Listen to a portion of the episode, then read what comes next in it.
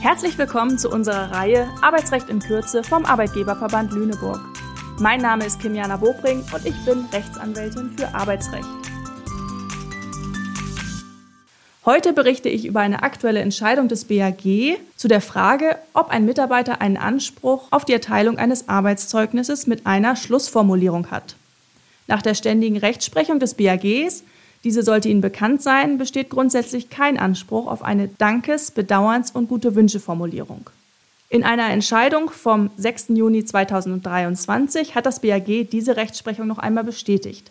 Allerdings hat das BAG in diesem Fall festgestellt, dass sich eine Verpflichtung auf die Erteilung einer Schlussformulierung aus dem Maßregelungsverbot ergeben kann. Und zwar dann, wenn die Schlussformulierung in einem vorherigen Zeugnis enthalten war und mit einer Korrektur entfernt worden ist. Was genau war in dem Fall passiert? Die Klägerin hat von der Beklagten verlangt, dass ein ihr erteiltes Arbeitszeugnis korrigiert wird. Zuvor hatte die Beklagte der Klägerin ein Zeugnis mit folgender Schlussformulierung erteilt. Frau Punkt, Punkt, Punkt verlässt unser Unternehmen auf eigenen Wunsch. Wir danken ihr für die wertvolle Mitarbeit und bedauern es, sie als Mitarbeiterin zu verlieren. Für ihren weiteren Berufs- und Lebensweg wünschen wir ihr alles Gute und auch weiterhin viel Erfolg. Die Beklagte wurde von der Klägerin nun zweimal aufgefordert, das Arbeitszeugnis zu korrigieren. Das hat die Beklagte auch gemacht, allerdings bei der letzten Korrektur die vorher enthaltene Schlussformulierung entfernt. Die Klägerin hat dies moniert und war eben der Auffassung, dass die Beklagte verpflichtet ist, das Arbeitszeugnis mit der entsprechenden Schlussformel zu erteilen. Mit der Verweigerung, das dritte Zeugnis nochmal anzupassen, verstoße sie gegen das arbeitsrechtliche Maßregelungsverbot. Die Klägerin hatte mit ihrer Klage in allen drei Instanzen Erfolg. Nach Ansicht des BAG sei das Maßregelungsverbot gemäß 612a BGB verletzt und die Beklagte verpflichtet, ein Zeugnis mit der Schlussformulierung zu erteilen. Grundsätzlich habe die Klägerin zwar keinen Anspruch auf eine Dankes-, Bedauerns- und Wunschformulierung, aber diese Verpflichtung ergebe sich in dem Fall aus dem Verbot der Maßregelung. Was ist eigentlich das Verbot der Maßregelung?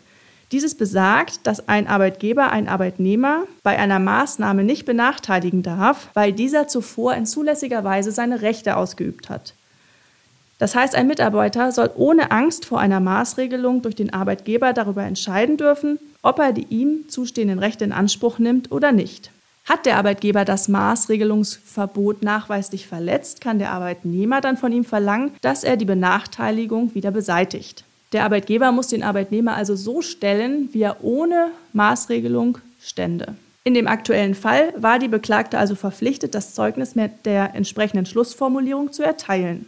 Da das Gericht festgestellt hat, dass die Beklagte die Klägerin gemaßregelt hat, musste das Gericht nun nicht mehr darüber entscheiden, ob die Beklagte unter dem Gesichtspunkt der Selbstbindung bereits schon verpflichtet gewesen wäre, das Zeugnis anzupassen. Grundsätzlich ist nämlich ein Arbeitgeber, nach Treu und Glauben an den Inhalt eines bereits erteilten Zeugnisses gebunden. Das heißt, von seinen Wissenserklärungen, zum Beispiel zum Verhalten oder zu der Leistung eines Arbeitnehmers, kann der Arbeitgeber nur dann abweichen, wenn ihm nachträglich Umstände bekannt werden, die eine abweichende Regelung rechtfertigen. Und genauso könnte man vertreten, dass der Arbeitgeber, soweit er ursprünglich eine Schlussformel erteilt hat, an den Ausdruck seiner persönlichen Empfindung, wie zum Beispiel Bedauern oder gute Wünsche, für die Zukunft auch gebunden ist. Die Rechtsprechung hierzu bleibt abzuwarten.